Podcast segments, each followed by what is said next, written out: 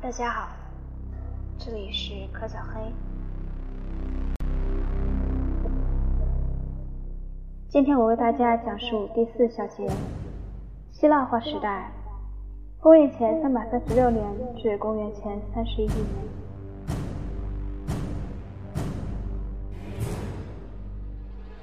由于亚历山大大帝的征服，古典希腊文化普及到整个中东，形成一个新文明。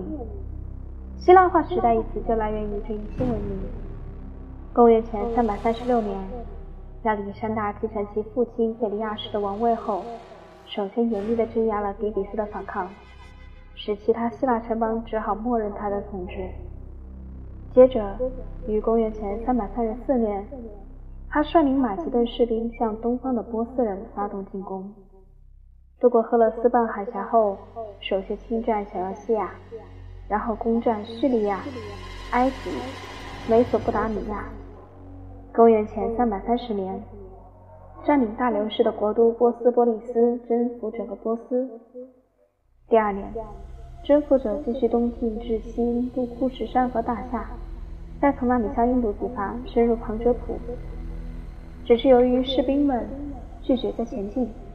亚历山大才不得不从印度返回巴比伦。公元前三百二十三年，他在那里患恶性疟疾病逝，终年三十三岁。亚历山大病逝后，他的部将为争夺对庞大帝国的控制权而长期彼此征战。公元前三十世纪初，形成三个王国：马其顿王国恢复原状，成为一个疆域不大、希腊化的民族王国。虽未能直接统治西南边的希腊诸城邦，但基本上控制这些地区。另外一个是托勒密王朝统治下的埃及王国，自然资源丰富，大海和沙漠做坚固的屏障，是三个王国中维持最久的一个。最后一个是塞琉西王朝统治下的王国，它由帝国的亚洲诸行省组成，是三个王国中疆域最广的一个。这些王国拥有大量土地物产。只得跟周围许多敌人进行连续不断、难以取胜的战争。先把在印度的行省割让给印度国王，这个字我不认得，大家可以去查一下。一个方，一撇一横，下面一个单，陀罗吉多。接着又将小亚细亚割与凯尔特族人入侵者，将波斯和美索不达美索不达米亚割与帕提亚人。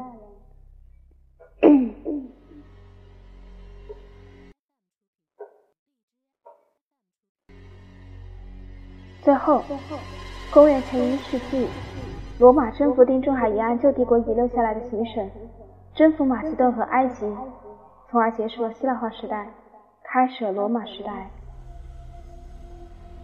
虽然亚历山大帝国是短暂的，但接下起的诸王国却完整程度不等的生存了三个世纪。中东希腊化了，埃及亚洲诸行省土富饶，提供种种前所未有的机会。成千上万希腊商人、行政官员、教师、专门职业者和雇佣兵受这些机会的吸引，从各自的城邦移居那里，从而为新的希腊化文明，一个实际上各方面都有其前身古典文明不同的混合创造物，奠定了基础。由于城邦遭到破坏，日渐衰微，所以政治结构发生了根本的变化。希腊城邦为了生存下去，试图建立同盟。亚盖亚同盟包括除斯巴达以外波罗奔尼撒半岛的各城邦。埃托尼亚同盟包括除雅典以外几乎整个希腊中部。虽然他们常给描绘为长邦组织，但实际上只是些中心权力机关为首的成立同盟。他们过于软弱，建立也太晚。诸城邦在罗马军团到来之前，只能在临近一个或另一个帝国的势力范围之内活动。就后几处王国的趋势来说。他们与古典时代希腊城邦完全不同，内部由于希腊移民与土著民族的差别而分裂，总是从属于一个，他们总是完全从属于一个或另一个帝国。如果城市居民由于暴虐的国君，或者更坏，由于堕落的国君而遭难，城市无能为力。实际决定不是由公民大会做出的，而是由法庭或政坛上做出的。可以理解。城市居民全力以赴的经济财富、谈吐享受，平民和奴隶自己设法谋生。旧城邦的公民精神和社会内聚力为自私自利和阶级斗争所取代。经济状况和经济制度也发生了根本变化。希腊本土不仅政治晦暗、经济衰落，依靠出口酒、油、各种制造品换取海外殖民的各种粮食和原材料。但是到公元前四世纪时，这些殖民地扎根下来，发展自己的工业、葡萄园和橄榄园。希腊本土经济衰微，但许多希腊人却因移居此时向他们开放了中东而致富。冒险精神和新兴的商业。阴谋方法做出许多贡献，发现波斯王朝继续大量金银财宝，使之流通。采用或更广泛的使用诸如空心式活塞泵、水车、螺丝钻子和水压机等技术发明。希腊人还掌握大规模的公共工程和国有企业，包括灌溉系统、矿山、采石场、盐田、黄田和制造华美植物陶瓷的工厂。结果，地区经济一体化发展。地区贸易和生产力获得相应增长，不过收入的分配极为不当。虽然统计上利用收益的增长大发其财，但奴隶数目增加，自由劳动者地位下降。总之，这是一个不仅生产率不不断提高，而且经济不平等和社会冲突也日渐加剧的时期。希腊化时代，普通人不仅在经济上，而且在心理上也受到了冲击。随着许许多多的人被逐出传统的环境。他们在新的大城市感到不知所措。过去在旧城邦，生活比较简单，法律、道德、宗教和义务全有明确规定，为大家所普遍接受。现在所有这一切都消失了，城市居民发现自己处于自己在无定型的世界之中。希腊化城市也常以种族、文化以及阶级的分裂而陷于四分五裂的境地。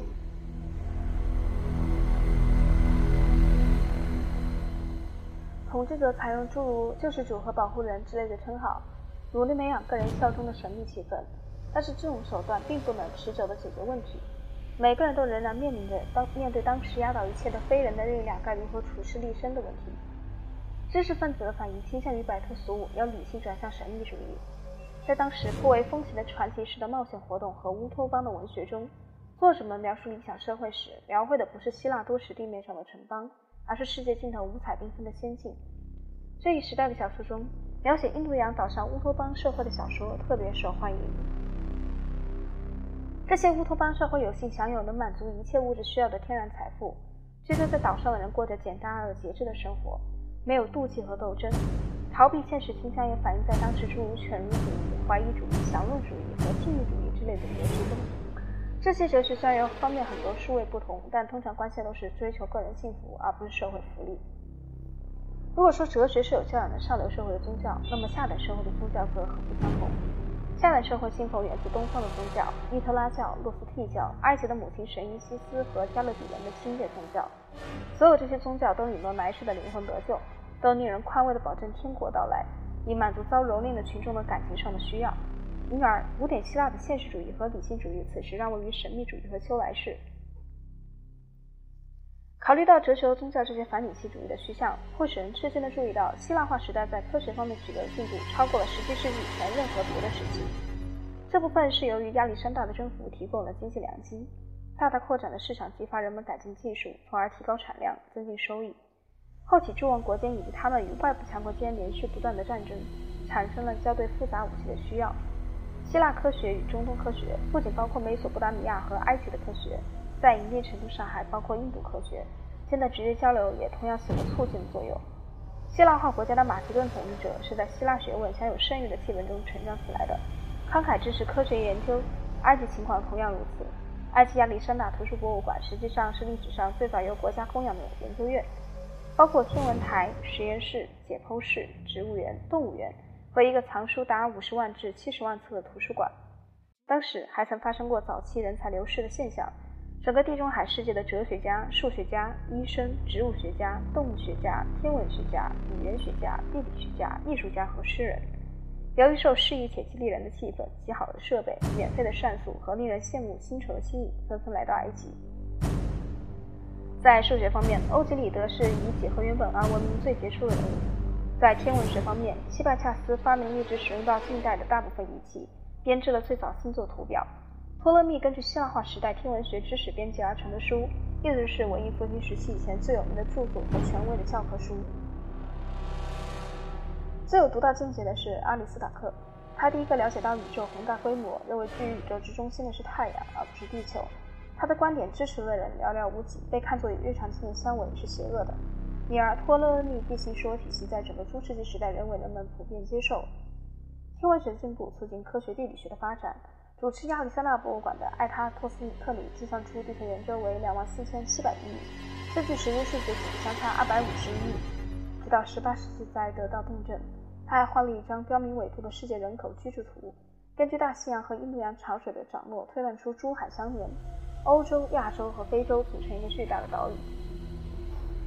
希腊化时代，科学的卓越贡献多半在医学和力学方面。博物馆鼓励人们从事解剖学研究，因而医生们此时首首次了解到心脏在血液循环中的作用、脉搏的重要性、感觉神经和运动神经的功能以及大脑的脑回。这方面的知识大概都是通过百科全书式的伟大医学家盖伦传播开来。他的著作给人以深刻印象，以至于直到近代以前，医生们都不敢对他表示疑问，也不敢朝新的方向努力。力学方面杰出人物是阿基米德，他是流体静力学及后用来检验金属纯度的浮力浮体定律的创立者，发明了精巧的战争中用的机器，制定螺旋滑轮杠杆原理。关于后者，据说他有一句豪言：“给我一个支点，我能撬动地球。”总之，希腊化时代历史意义在于，它打破历史上形成东西方各自独立发展的模型，将它们合二为一。现在人们首次想到把整个东东把这把整个文明世界当做一个单位。起先，埃及人和马其顿人是以征服者和统治者身份去东方的，他们强调推行希腊化模式。这一过程中，他们自己也发生了变化，使随后产生的希腊化文明成为一个混合物，而不是来自其他地区的遗址。最后，东方的宗教也传播到西方，大大的促进了罗马帝国和中世纪欧洲的转变。下次我们会讲到第五小节：早期共和国至公元前二百六十四年。